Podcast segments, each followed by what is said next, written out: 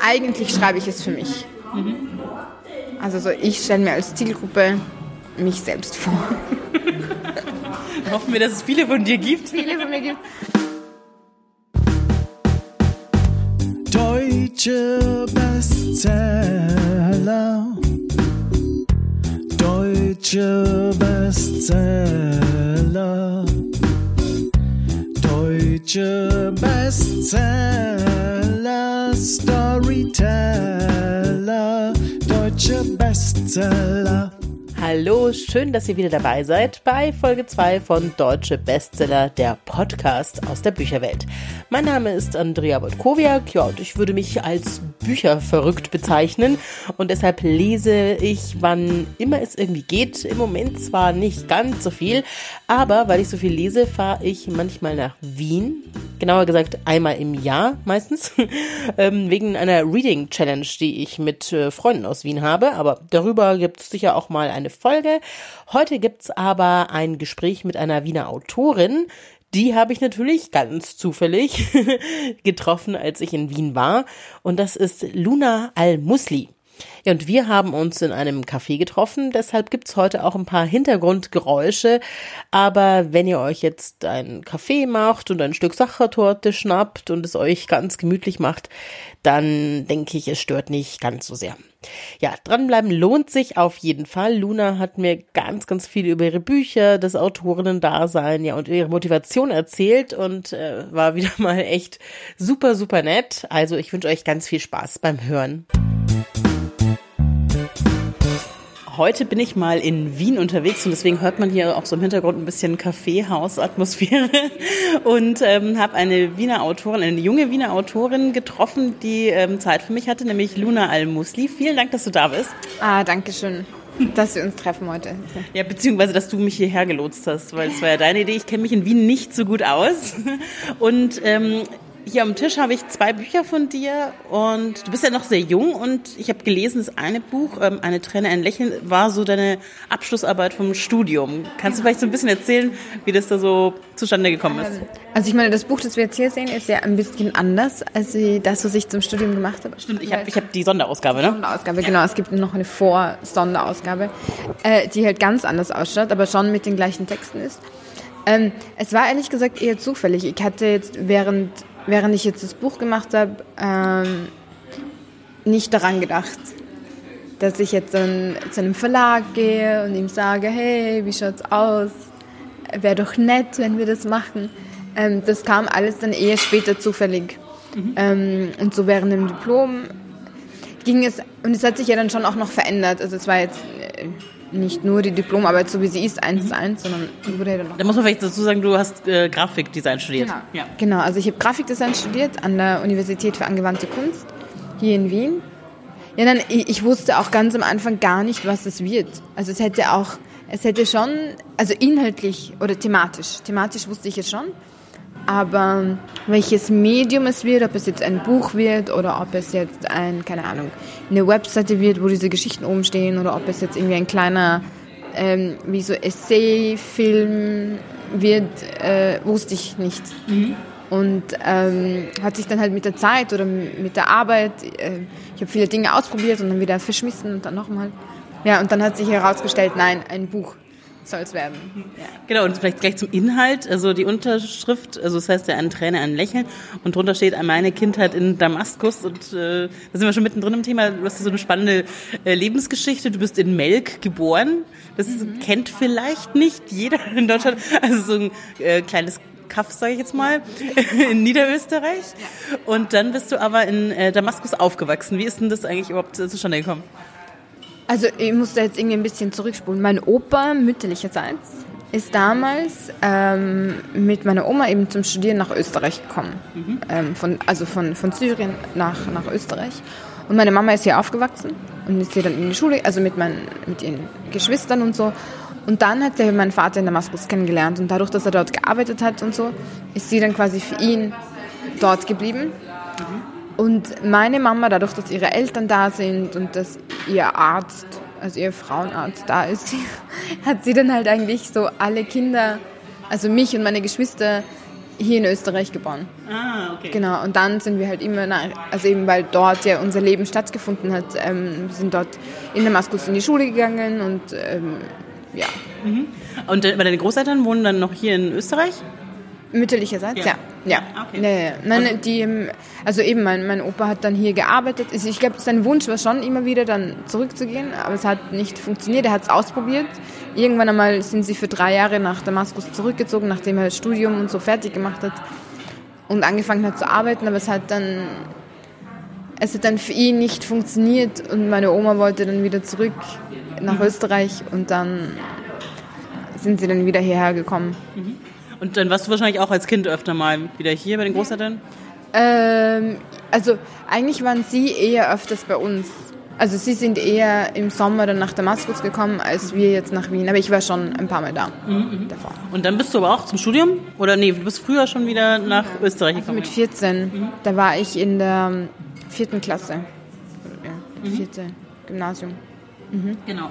Und aber was davor war, was so in Damaskus passiert ist, das äh, erzählst du immer in so ganz kurzen, ähm, schönen Geschichten in deinem Buch. Ähm, wie, wieso wolltest du das so in, in deiner Abschlussarbeit so weiter erzählen? Erzählen? Also, ähm, ich, hab- wann habe ich abgeschlossen? Naja, in der, in der Zeit, wo, wo ich auf das Thema gekommen bin und mich jetzt irgendwie intensiv damit auseinandergesetzt habe, war Syrien jetzt so überall in den Nachrichten und überall in den Medien und keine Ahnung was. Es hat mich natürlich sehr beschäftigt, ja. Es ist irgendwie, ähm, es hat meine ganze Familie, es hat meine ganze Familie sehr beschäftigt, äh, ab dem Moment, wo der arabische Frühling angefangen hat. Und dann, was halt auch ein bisschen sehr komisch war, ist, dass zum Beispiel ganz viele Freunde, die ich eigentlich ewig kenne und ähm, mit denen ich jetzt so Tag ein, Tag aus äh, irgendwie zusammen war, dann plötzlich aus dem Nichts angefangen hatten, über Syrien nachzufragen. Weil es ja einfach plötzlich so, und, und davor war das nie Thema, also irgendwie nie, also oder wenn dann nur so ganz wenig, aber dann plötzlich war dann so dieses, ah ja, das passiert dort und so, und man versteht es nicht und, mm, und dann ist es immer mehr so in den Mittelpunkt gerückt. Ähm, und ich hatte dann so das Gefühl, das Bedürfnis, äh, diese Geschichten zu erzählen. Ähm, aber auch, also es, ich glaube, es hat dann auch so beide Seiten, weil einerseits, also es war dann für mich damals schon klar, dass ich jetzt vielleicht gar nicht mehr so nach Syrien zurückgehen kann. Und ich glaube, all diese, diese Alltagsgeschichten, die da drinnen sind, sind schon auch ein bisschen so eine Zeitkapsel. Wie wenn ich sie jetzt einfach in, einer, in einem Glas, in einem Marmeladenglas reingetan habe und dann ganz fest zugemacht habe und sie jetzt für immer auf einem Regal stehen. Unverändert. Weil einfach in diesem Buch, finde ich, so die Zeit einfach stehen geblieben ist für ganz, ganz viele. Und ich glaube auch, es ist voll wichtig, weil ähm, voll oft, wenn dann über, Dama oder über, über Syrien und so in den Nachrichten und so gesprochen worden ist, ging es immer nur um, ähm, wie es jetzt ist, ohne zu verstehen oder ohne es auch so richtig zu thematisieren, ähm, wie tief verankert dieses politische System eigentlich in diesem Alltag ist. Und ich glaube, man merkt es erst dann, wenn man dann auch diesen Abstand hat. Ich habe es zum Beispiel früher auch nicht gemerkt. Ja, für mich war das, also für mich hat es einfach so dazugehört. Ja, man hat mitgemacht, man hat, man hat sich jeden Tag in der Früh in, in einer Reihe in der Schule irgendwie aufgestellt und hat dann so Parolen von sich gegeben, ohne jetzt wirklich zu reflektieren, was das heißt oder was das auch überhaupt mit einem macht. ähm, Oder eine Geschichte kommt mir jetzt gerade in den Sinn, dass du irgend so ein Tuch, so ein Halstuch, Ja. das du irgendwie nicht hattest und dann gab es eine Strafe. Genau, genau, genau. Also es ist also auch so eben diese, diese Uniform, die man anhat und dass die eigentlich über die Uniform hinaus schon noch sehr viel Politisches mitträgt, anhand der Symbole, die da halt oben sind und, und die, wo man dann auch nicht sagen kann, ich möchte das nicht. Oder ich möchte nicht, dass mein Kind das trägt. Sondern es ist einfach da. Und ähm, ja, und ich glaube, dass es ein bisschen in, in diesem, also oder in diesen Geschichten klar wird, wie die Struktur dieser Stadt ist. Ein- So in, in religiöser Hinsicht, aber auch in politischer, kultureller und gesellschaftlicher Hinsicht. Ja. Und ähm, dann hast du dir, wie gesagt, überlegt, okay, es wird ein Buch und äh, es ist ja als Buch auch erschienen mit einem Verlag. Wie ist das dann zustande gekommen? Bist du dann, hast du angeklopft oder Verlag? Oder? Naja, ich habe also ich habe ja von der ersten Version habe ich jetzt quasi zehn Bücher selber gebunden und die erste Version ist ja ein bisschen kompliziert, also oder es hat eine viel speziellere Buchbindung, es ist viel handgemacht, es, ist, es sind keine Illustrationen drinnen, sondern Fotos. Genau, und eines habe ich einer, einer meiner Mentorinnen geschenkt und die wohnt aber in Frankfurt. Und die hat es dann weitergegeben an den Verlag. Und dann haben sie mir eine E-Mail geschrieben, dass sie halt es unglaublich spannend finden und interessant und ähm, sie würden mich gerne kennenlernen und ob ich vorbeikommen möchte.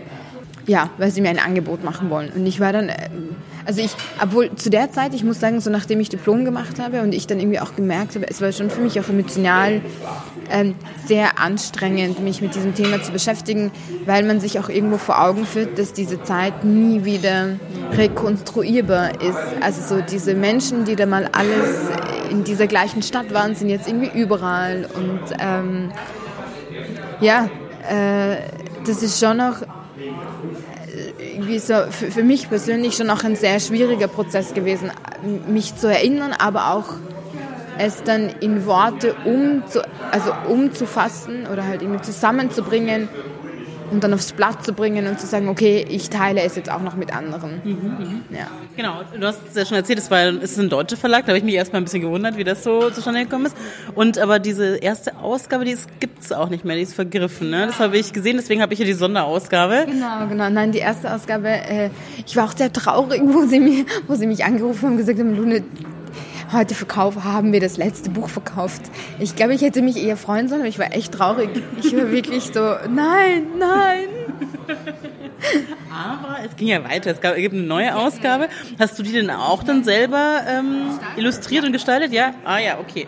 Okay, Mir war dann voll wichtig, dass es eine andere Aufmachung hat, weil bei, diesem, bei dieser ersten Auflage durch diese Bilder und so, das hat schon noch ein Konzept gehabt, wieso die da sind. Und ich wollte jetzt nicht einfach so quasi die günstigere Version rausgeben, wo wir jetzt einfach die Bilder irgendwie aufdrucken, sondern es muss schon zu diesem Format ähm, passend gestaltet sein.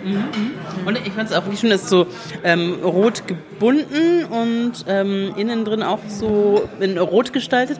Und was ja besonders ist, ich kann ja leider kein Arabisch, aber so wie ich es genau, wie, wie verstanden habe, also man dreht es um und dann kann man das Ganze auch noch auf Arabisch Genau. lesen, weil man natürlich von rechts nach links. Genau. Kannst du mal vorlesen? Die erste, die- also Oder ich sag's, Äh, das sag's auf Deutsch. Genau, die Einleitung. Es war einmal, es war keinmal, bis es einmal war. كان يا مكان في قديم الزمان حتى كان. Hast du es auch selber ähm, auf Deutsch und auf äh, Arabisch geschrieben? Ähm, also die Notizen, die ich damals gemacht habe, waren zweisprachig. Also d- für um beim Brainstormen für die ganzen Geschichten.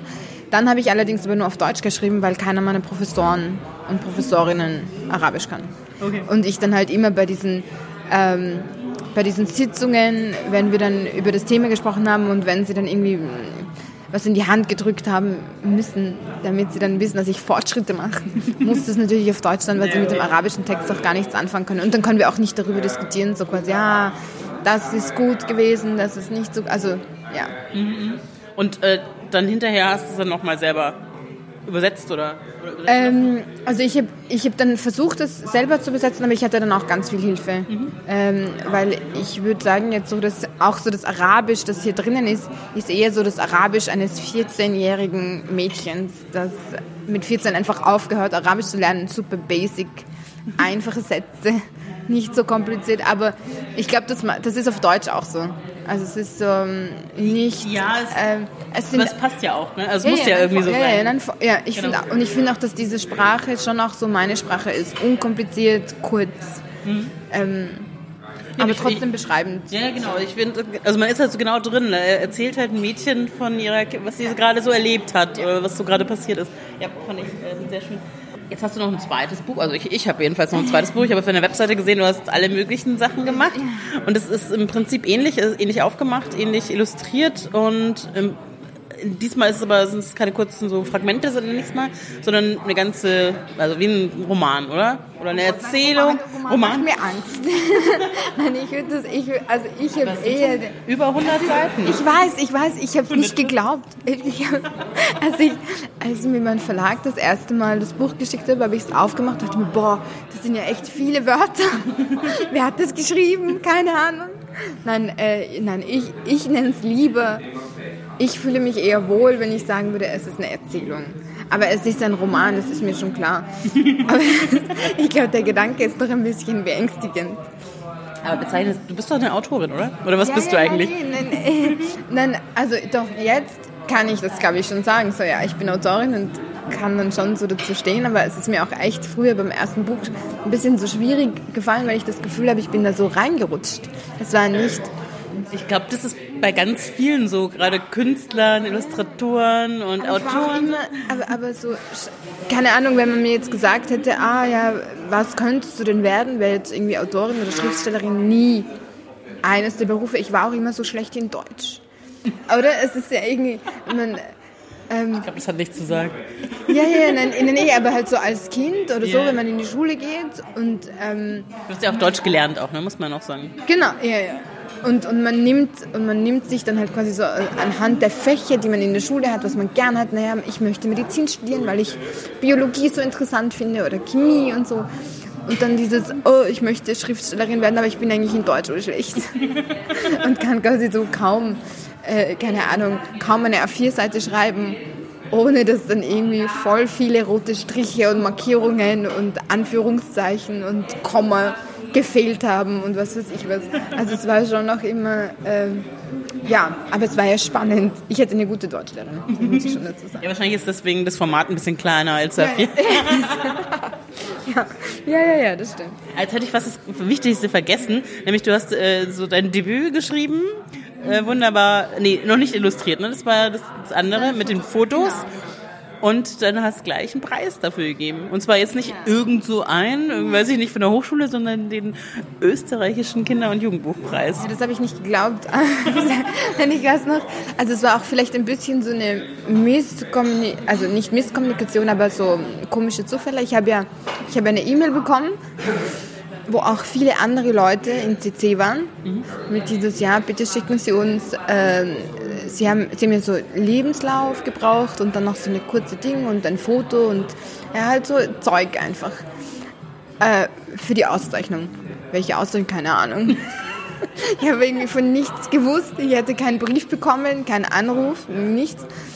Dann war ich ein bisschen kurz irritiert und dann dachte ich mir, okay, ja, vielleicht, keine Ahnung, irgendwas. Ja, es sind auch tausende Leute in diesem, also gefühlt tausende Leute in diesem CC-Anhang. Es wird irgendwas, ge weiß ich auch nicht. Und dann habe ich den Verlag angerufen, weil ich wusste auch nicht, also ich wusste, dass sie eingereicht haben, aber das dauert ja voll lang. Also sie reichen irgendwann einmal, glaube ich, im, im, im Frühjahr ein und das, na, Herbst. Und ich hab, das war im Mai. Okay.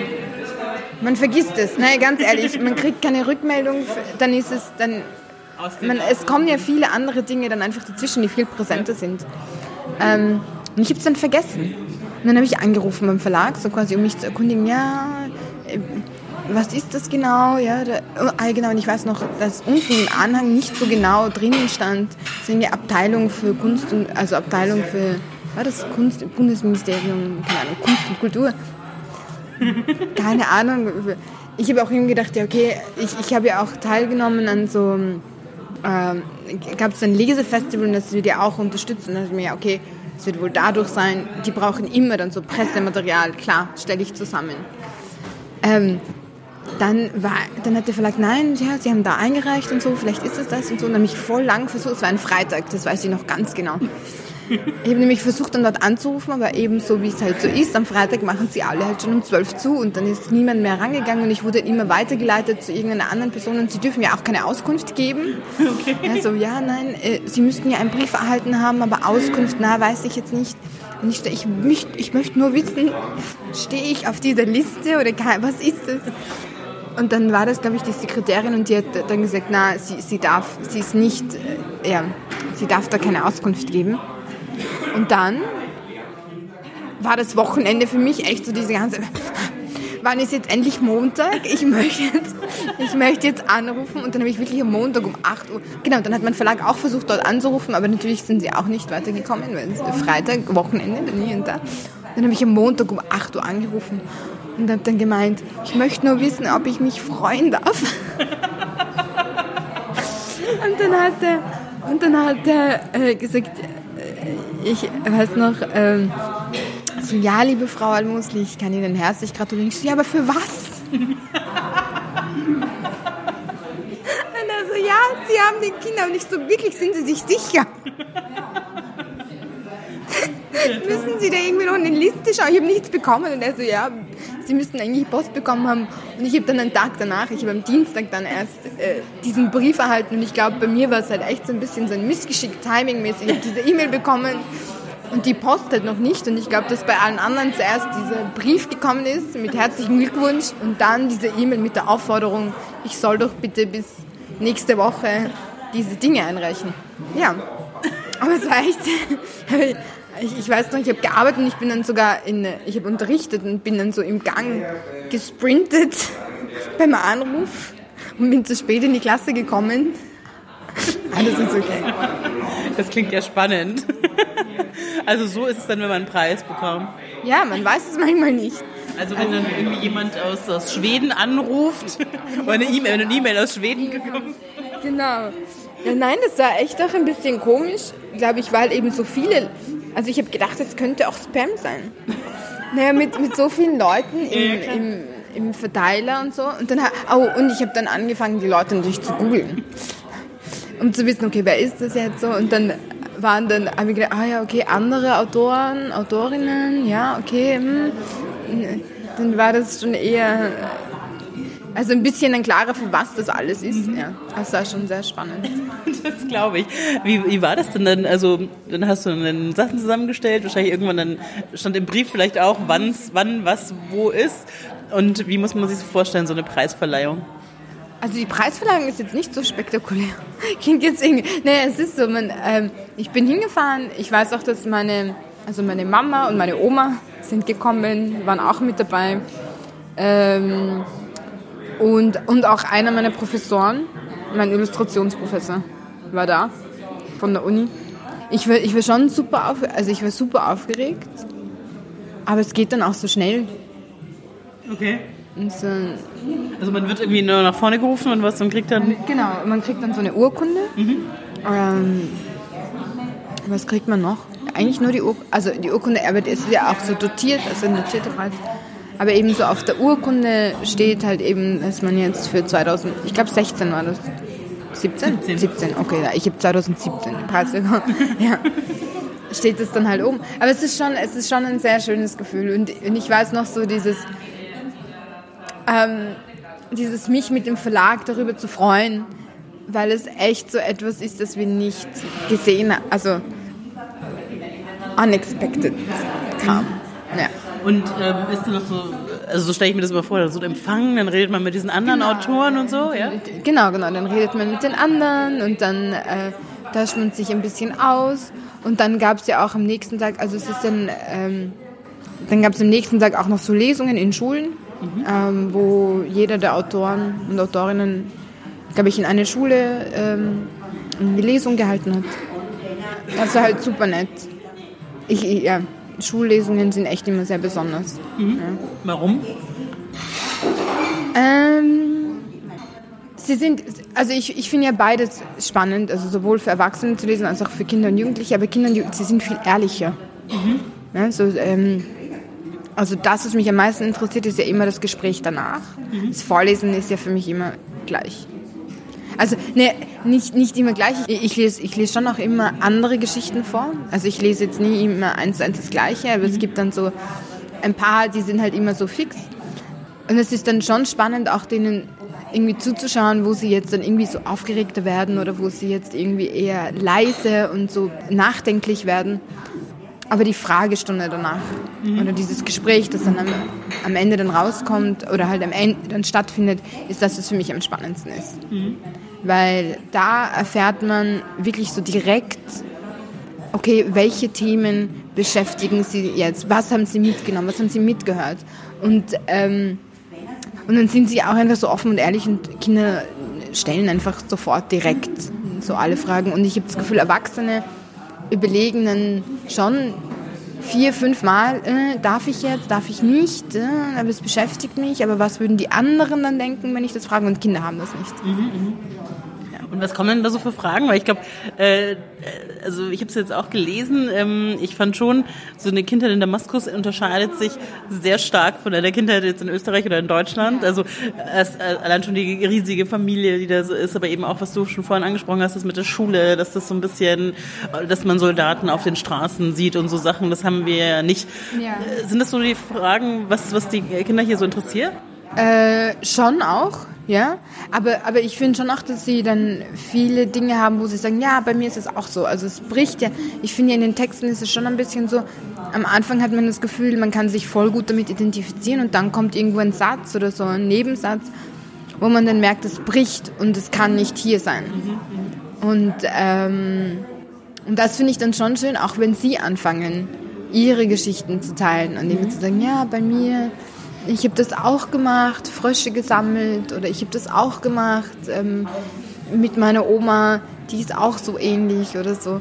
Ähm, und das finde ich, und das finde ich dann schon schön, weil ich dann das Gefühl habe, so gewisse Dinge sind, obwohl jetzt Syrien tau tausende von Kilometern weit weg ist, sind dann für Kinder trotzdem identisch, weil sie ja viele Dinge auf gleiche Art und Weise erleben und sie immer dieses Staunen haben, dieses, äh, okay, sie experimentieren und, und nehmen auch einfach Dinge hin, ähm, so wie sie sind, ohne jetzt so viel, ich weiß nicht, ähm, sie denken halt nicht so viel nach.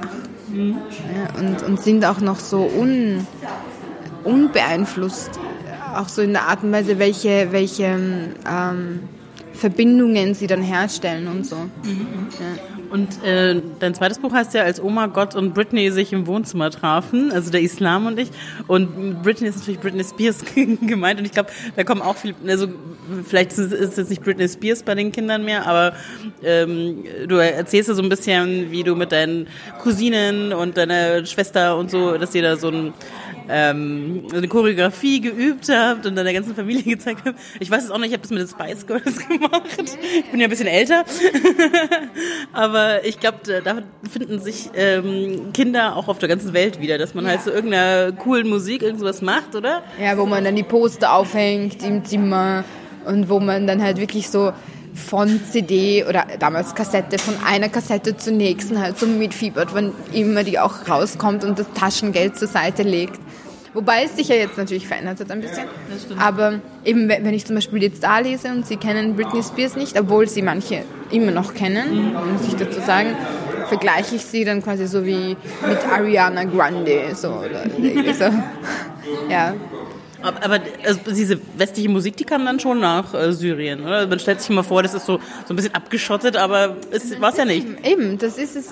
Und das ist ja das, was ich dann da dann irgendwie so spannend finde, eben am, am zweiten, obwohl es ist im ersten Buch ja auch ein bisschen so bemerkbar, aber im zweiten noch mehr, wie, ähm, wie sehr der Westen schon auch seinen gewissen Einfluss hatte und dass es und dass es dann so gewisse weltweite Dinge gab, die jetzt das Kind in Syrien oder das jugendliche Mädchen in Syrien genauso mitbekommen hat, wie eine, die jetzt in Österreich lebt. Und ich finde, du schreibst auch mit ganz viel so Witz, also dass man da auch wirklich schmunzeln kann. Irgendwie, dass dann die Tante, die findet, also irgendwann kommt dann nach Britney Spears kommt dann Eminem und da sind so viele Schimpfwörter, dass die dann die Kassette so irgendwie zusammenschneidet, dass dann die ganzen Schimpfwörter fehlen. Äh, Super, das kann man sich so richtig gut vorstellen. Ja, ja, weil ich glaube, also, äh, obwohl sie, also sie und meine Mama, die haben es ja trotzdem gehört. Ja, die waren ja irgendwie, die fanden das irgendwie cool und, und äh, klar, sie sind ja auch damit, ähm, es gehört ja auch so zu ihrem Stil oder, oder zu ihrem Ding dann einfach dazu. Zu, ähm, aber wir durften ja, wir waren ja noch viel zu jung und ähm, mit zehn oder mit elf darf man ja all diese Schimpfwörter ja nicht sagen und so. Gehört sich ja nicht. Und vor allem schon gar nicht, ich glaube, wir nicht, als Kind versteht man ja nicht, was das alles heißt. Und als Kind würde man öfters so gewisse Dinge einfach so nachplappern. Ähm, wenn man glaubt, das ist cool, ja, wenn der Eminem das macht, dann darf ich es auch. Und es ist aber nicht so. Und äh, ja, und meine Tante hat halt eben aus, äh, weil sie auch, glaube ich, gemerkt hat, sie kann es jetzt nicht wirklich verbieten, so, äh, hat sie ihre eigene Methode entwickelt, um es dann doch zu erlauben. Und hat dann halt wirklich so die Kassetten äh, überspielt. Also diese Wörter, die schlimmen Wörter, einfach alle überspielt mit äh, anderem Zeug. Ja. Witzig. So, ähm, du bist ja aber nicht nur Autorin, du bist ja eigentlich auch Grafikerin und Aktivistin. ja. Steht auf deiner Webseite. Ähm, was steht denn bei dir als nächstes so an? Kommt wieder ein Buch oder Das weiß ich nicht, ob jetzt wieder ein Buch kommt. Ich glaube, ich habe das Gefühl, ich brauche jetzt ein bisschen Pause. Also Pause im Sinne von, äh, das Buch ist noch für mich noch voll neu. Äh, ich habe bis jetzt, glaube ich, ich kann es an der Hand aufzählen, wie oft ich jetzt davon noch, also so bei Lesungen war dafür. Ähm, und ich habe das Gefühl, das muss jetzt noch so ein bisschen sickern, ähm, damit überhaupt was Neues irgendwie entstehen kann. Ich, ich, ich, ich müsste lernen, das jetzt auch so in die Hand zu nehmen und nicht jedes Mal so aus dem Sessel zu fallen. Boah, das sind nur viele Seiten. Und letztens, da musste ich mir nämlich äh, Stellen raussuchen, da war ich auch überrascht über Stellen, die ich geschrieben habe, weil ich sie nicht mehr in Erinnerung hatte. Oder, nicht, oder halt nicht so in Erinnerung, aber halt so nicht so genau in Erinnerung. Ich wusste, ich weiß ja, was ich Dinge aber dann so und dann auch selber nochmal so drüber lachen, so, ha, wirklich, das habe ich jetzt echt mit so vielen Menschen geteilt. Hm. Ja. Und äh, du illustrierst ja auch, wäre dann auch sowas so Kinderbuch oder sowas so in die Richtung? Oder was für Erwachsene ist es ja auch so ein bisschen Jugend, Kinder in die Richtung? Das, also ich mag es gern, dass es irgendwie so Bücher sind oder Texte sind, die man sowohl, äh, wo sowohl die Mama und der Papa irgendwie genauso lesen kann und Spaß dran hat, wie dann halt das Kind ähm, oder die Tochter oder der Sohn. Und das finde ich schon cool. Ich glaube, ich mag das nicht, dann so in eine Schublade gesteckt zu werden. Irgendwie. Was natürlich dann schwieriger ist, glaube ich, dann da halt irgendwie so die richtige Position zu finden. Aber ich mag das schon gern, weil ich das Gefühl habe, eigentlich schreibe ich es für mich. Also so, ich stelle mir als Zielgruppe mich selbst vor. Hoffen wir, dass es viele von dir gibt. Viele von mir gibt. Aber halt so, ähm, weil ich finde, es gibt auch so viele Kinder, Kinderbücher, die schon auch für Erwachsene unglaublich interessant sind. Mhm. Und Erwachsene, wenn sie dann die lesen, ähm, viele andere Dinge wahrnehmen. Und das finde ich ja so spannend, weil wenn ich, wenn ich dann zum Beispiel eben eine Diskussion im Anschluss habe, wo nur Erwachsene drinnen sitzen, geht die Diskussion ja auch ganz anders, als wie wenn Kinder drinnen sitzen, weil die ja andere Erfahrungen mit sich bringen und andere Themen, die sie jetzt beschäftigen und so. Und trotzdem entdeckt dann jede, jede Gruppe sozusagen für sich da den eigenen Inhalt oder die eigenen Themen. Und das finde ich schön, weil dann beide schon auch sich selbst wiederfinden. Mhm. Ja. Spannend. Also du kannst dir praktisch nicht vorstellen, dass du mal irgendwie einen Thriller schreibst oder einen Krimi oder sowas. nee, nein, nein, ich weiß. Nein, ich, ich weiß, also ich muss doch sagen, so ich, Thriller weiß ich jetzt nicht so genau, aber ob es jetzt immer diese Thematik bleibt, das weiß ich auch nicht. Ich habe das Gefühl, ich bin noch so am Anfang mhm. und ähm, und da muss ich halt selber ein bisschen herausfinden, wie es dann weitergeht oder was dann der nächste Schritt ist oder wie es sich. Zum Beispiel, ich habe jetzt bei dem zweiten Buch ja, ich habe ja ein Konzept geschrieben und im Konzept war schon so vorgesehen, dass es auch so Kurzgeschichten sind wie da. Und ich habe ähm, mir am Anfang urschwer, urschwer getan, weil ich ja auch so nicht so genau gewusst habe, wie das überhaupt entstanden ist und so. Und dann habe versucht, diese Methode ähm, des Schreibens ähm, wieder zu also dieses äh, Re Reproduzieren hat aber nicht funktioniert und dann wurde der Text hier immer länger und länger und dann ich, bin ich aber am Anfang echt panisch geworden, weil ich mir gedacht habe, nein, Luna, du hast im Konzept geschrieben Kurzgeschichten, Kurzgeschichten, das ist viel zu lang. Und dann habe ich angefangen, so viele Dinge wegzulöschen, es hat aber nicht funktioniert. Und dann wurde aus dem aus der ersten Kurzgeschichte, die ich geschrieben habe, dann eine wirklich sehr, sehr, sehr lange, deswegen sage ich, es ist eine Erzählung. Oder ein Roman. Oder ein Roman. Steht da irgendwas drin? Steht hier was, was es ist? Nein. Nein. Ich glaube, wir haben es mit Absicht ausgelassen. Okay. Wer ist denn Tete und Tete? Tete ist Oma. Ah. Also äh, Tete ist Oma auf, auf ähm, Arabisch. Ah, okay. Also hier ganz am Anfang steht die eben beiden Omas. die Widmung. Ja. Mhm. ja. Ah, okay, okay. Gut. Ähm, ist denn der Verlag da so ein bisschen hinterher, dass er sagt so, okay, das war jetzt sehr schön, das gefällt uns, mehr davon? Das ist also schon, also äh, ich hätte aber schon auch so Lust zu schreiben, muss ich sagen. Also es hat mir schon, obwohl es sehr schmerzhaft war, das erste Buch zu schreiben, es hat mir schon auch Spaß gemacht. irgendwo. Und dann auch so am Ende, wenn dann alles zusammenkommt und man sich dann überlegt, welche Farbe, welches Papier, welche Illustrationen, wie macht man das so, dass es am besten zusammenkommt. Ähm, das ist schon etwas, das ich mag. Und der Verlag, ja doch, wir haben uns dann zusammengesetzt und war dann so, okay Luna, ähm, vielleicht wäre es jetzt irgendwie gut, wenn du anfängst irgendwie zu überlegen, hast du denn überhaupt eine Idee, möchtest du überhaupt? Und ich hätte dann schon Lust, aber zum Beispiel, da haben wir uns dann schon auch ähm, voneinander unterschieden. Sie haben dann immer gesagt, ja, lass dir Zeit, lass dir Zeit. Und ich so, ich, ich kann mir keine Zeit lassen, ich brauche einen Plan. Ja? Ich muss wissen, also ich, ich hätte gerne einen Plan, wo wir dann sagen, okay, in der Woche so und so viele Seiten, was bis wann wird das dann lektoriert und ich brauche Feedback immer auch zwischendurch, weil ich irgendwie das Gefühl habe, ich entdecke mich noch in, in meinem Schreibstil und in diesen Geschichten erzählen und so. Und ich muss wissen, was gut funktioniert und was nicht so gut funktioniert. Oder ich will es auch einfach wissen, weil ich dann irgendwie das Gefühl habe, durch, durch ein Feedback oder durch ein Gegenüber ähm, kann man viel mehr lernen, wenn dann was zurückkommt, als wie wenn ich jetzt nur für mich in meiner Bubble sitze und für mich irgendwie schreibe und mir denke, ah, ist doch eh voll nett. Ja. Ähm, was liest du denn selber? Hast du so ein paar Buchtipps vielleicht für die Hörer? Ich lese echt so unterschiedliches. Ähm, was mich zum Beispiel sehr inspiriert hat, um diese Bücher zu schreiben, waren schon so die Geschichten von Rafik Shami. Ich weiß nicht, er stand auf meiner Recherche. Ich lese aber auch gerne so ähm, Graphic Novels. Ja, da gibt es auch, ähm, also da gibt es ein paar, die ich damals so für meine Recherche ähm, verwendet habe. Mhm. Von, also eben so von Pers Persepolis bis hin zu, wie heißt das? Schwa ähm, das ist eine libanesische Autorin. Ähm, Im Jahr der Schwalben, kann das sein? Ich kann das kurz nachschauen. Kenne ich Mit jetzt grad voll nicht. nett, weil es auch so schwarz-weiß ist. Und, ähm, und da gibt es. Äh, Es wird hier schnell gegoogelt.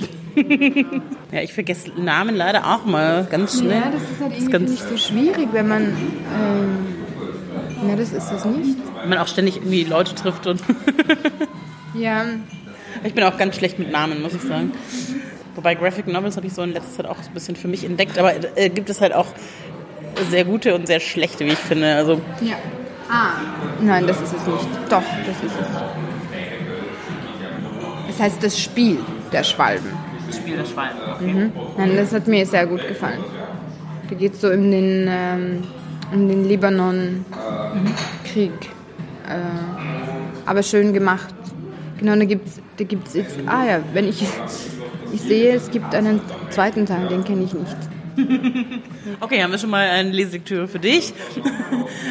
Liest du denn auch dann, also Rafik Shami hast du jetzt schon genannt, aber auch andere syrische Schriftsteller, irgendwie auch auf Arabisch oder ist das dann eher nicht so? Ich bin auf Arabisch nicht so schnell. Also ich lese schon auf Deutsch, wenn ich lese. Aber auch so Syrer dann oder was oder irgendwas ist im arabischen Raum oder eher gar nicht? Nein, Ne? eigentlich unterschiedlich. Je nachdem, was mir jetzt irgendwie empf empfohlen wird. muss ich- Also ich, ich, ich habe jetzt irgendwie auch das Gefühl, so im Lesen, ich habe jetzt keine, keine, keine bestimmte Sparte, in der ich lese. Es ist immer was anderes, das, was, worauf man halt jetzt Lust hat. Also ich finde aber auch, es hat dann irgendwie damit zu tun, wie viel man selbst jetzt gerade irgendwie ähm, Zeit hat oder mit welchen Themen man sich irgendwie auseinandersetzt. Manchmal hat man Zeit, Bücher zu lesen, die dann mehr zum Nachdenken bringen und dann hat man braucht man dann, dann so Bücher, die dann eher leichter zu lesen sind und so leicht von der Hand gehen und eher nur so Geschichten erzählen, ohne jetzt so thematisch großartig zum Nachdenken zu bringen. Und, aber genau diese Abwechslung ist ja schön. Ich glaube, wenn man sich bei jedem Buch den Kopf über Dinge zerbrechen muss, wäre das ja total anstrengend. ja. Hast du denn noch äh, Termine für Lesungen oder kann man dich irgendwo mal sehen, treffen? Man kann eigentlich alle Termine auch auf meiner Website sehen. Und dann bin ich, dann bin ich in Spanien, weil das erste Buch auch jetzt auf Spanisch und auf Katalanisch rausgekommen ist. Ja, da freue ich mich schon, da weiß ich auch nicht, wie das genau wird, weil ich kann das nicht. Also ich kann, ich kann kein Spanisch. Und dann, wer das dann liest oder wie das klingt, also das ist schon auch, äh, ja, Ist das, äh, die erste Übersetzung dann? Äh, in einer anderen Sprache, ja. Ja. ja. Und dann aber auch äh, Spanisch, Arabisch schon wahrscheinlich. ne? Genau, genau. Es ist Spanisch-Arabisch und Katalanisch-Arabisch. Und eben, und, und da würde ich mich super, also eine Freundin hat ein bisschen schon mal was vorgelesen, aber es ist, es ist ja, ich bin es jetzt schon so gewohnt, den Text auf Deutsch zu hören, dass ich keine Ahnung habe, wie es auf Spanisch klingt. Das ist schon spannend. Schön. Also alle Termine gibt es auf deiner Webseite, die heißt? Also Luniverse, ähm, Punkt XYZ. Wie bist du da drauf gekommen? Ähm, ist ja irgendwie auch so, kurz nach dem Diplom habe ich dann irgendwie gemeint, okay, ich brauche jetzt unbedingt eine Webseite. Also als dann auch so ein Verlag dann schon da war und so dieses, ah, Luna, die haben ein bisschen dann so Druck gemacht, so, ah, Webseite ist voll wichtig und so Kontakte.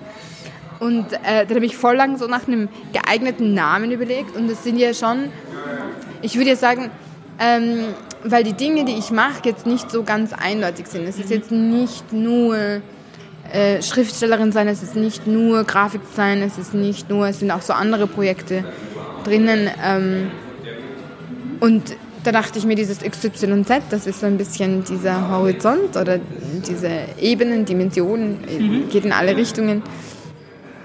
Und ein ganzes Universum Ein voller ganzes Luna. Universum voller ja, T- Themen, die mich interessieren, Projekte, die ich entweder allein oder auch mit vielen anderen Leuten in Kooperation Mhm. ähm, gemacht habe.